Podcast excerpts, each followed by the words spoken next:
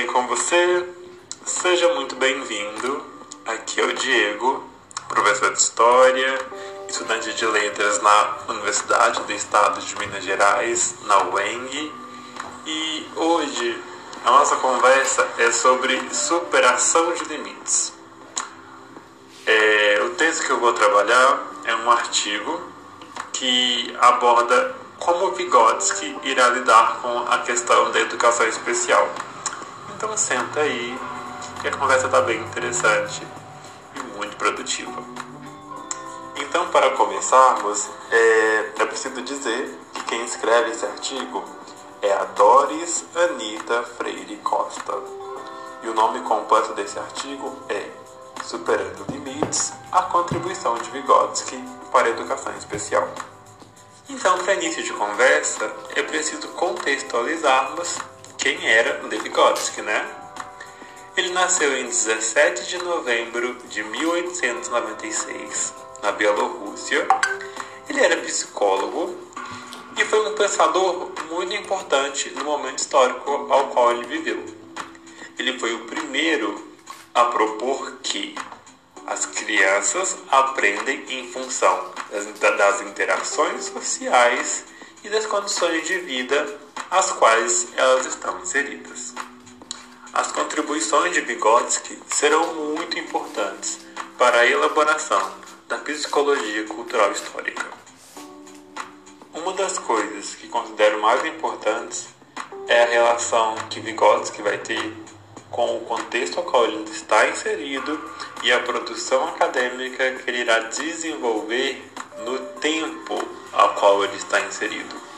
Porque a gente precisa salientar que a proposta que Vygotsky irá trazer neste, neste momento ao qual estamos falando, década de 30, pode ser considerada bem avançada, ou melhor dizendo, é muito como podemos dizer, Vygotsky tinha uma visão muito diferente de uma certa norma vigorava neste momento histórico.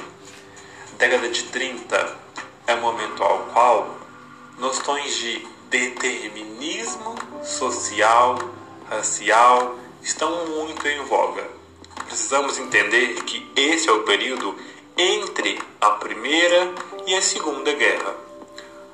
Em um futuro bem próximo, teremos Hitler subindo ao poder na Alemanha, campos de concentração, determinismo racial, dentre uma série de outros determinismos que iriam dizer que pessoas com deficiência, ciganos, LGBTs, mulheres, pessoas negras e uma série de outras características seriam determinantes para o não desenvolvimento de certas pessoas.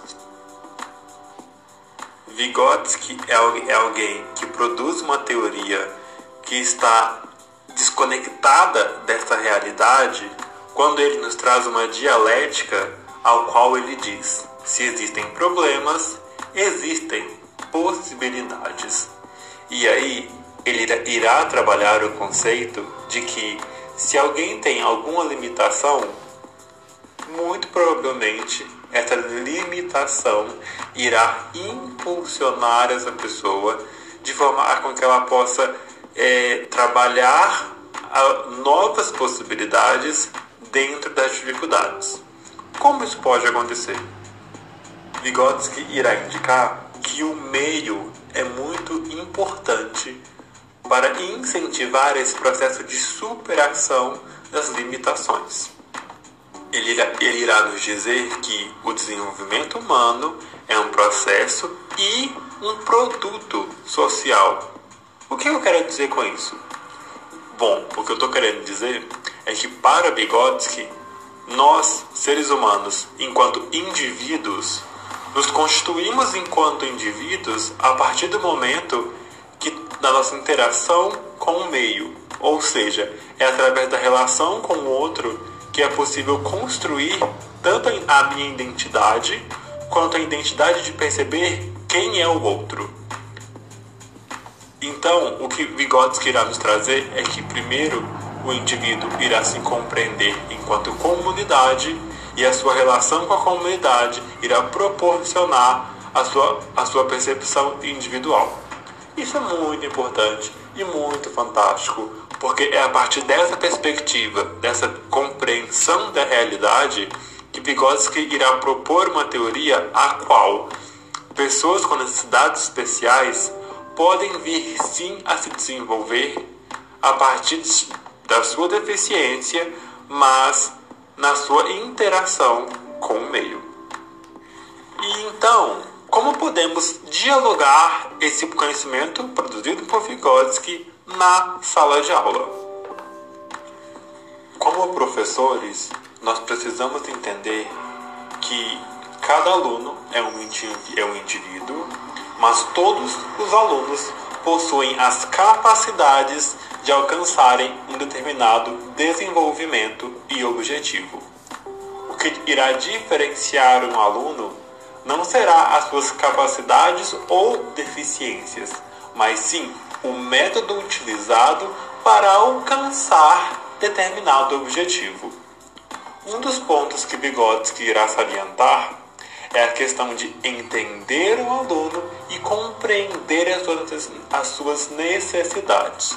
Ou seja, se eu tenho um aluno com deficiência visual, talvez pode vir a ser mais importante trabalhar com objetos táteis que partam da realidade daquele aluno para que ele consiga ter uma relação entre aluno e objeto. E como construir essa relação aluno-objeto? O professor entendendo que ele não é aquele que deterá o conhecimento ou que fará o, a, a transmissão aluno-professor. Pelo contrário, o professor precisará entender que ele é o meio do caminho entre o aluno e o objeto. Ele será aquele que possibilitará a forma a qual o aluno irá interagir com o objeto e assim produzir o conhecimento. Um outro conceito super importante que Vygotsky, irá nos trazer é a relação do trabalho em grupo ou trabalho em dupla, mas partindo do pressuposto de que se produzimos o conhecimento em comunidade, alunos com níveis de conhecimento não muito discrepante, mas não, não muito próximos também, trabalhando em conjunto, muito provavelmente irão possibilitar que essa interação entre o objeto e os alunos, no caso, aconteça de uma forma mais eficiente, trazendo muito provavelmente que o aluno com alguma deficiência ou algum atraso consiga crescer e realizar uma maior interação com o objeto ao qual, ele está trabalhando. Então, não sei se você lembra ou se você já ouviu. Se ainda não ouviu, volta lá no primeiro episódio, ao qual falamos sobre o processo de avaliação e como isso pode gerar um certo nervosismo em algumas pessoas. É, é importante lembrarmos de Vygotsky, porque é utilizando o seu método que iremos entender, inclusive como professores, como melhorar o nosso processo de construção enquanto profissionais. Porque é através do método de Vygotsky que é possível, inclusive, compreender quais são as nossas dificuldades e, partindo delas, avançarmos para produzirmos um conhecimento que seja mais de melhor, de melhor compreensão dos alunos, de maior clareza, para que possamos até mesmo ter mais confiança na hora de falarmos. Ou seja, se você ouviu até aqui agora, muito provavelmente é porque gostou do conteúdo. Muito obrigado.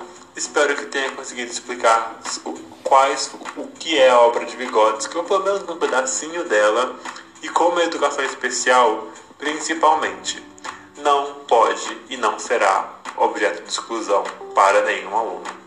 Todos os alunos podem e devem chegar ao mesmo lugar de conhecimento de libertação e de apropriação do conhecimento. Muito obrigado e até a próxima!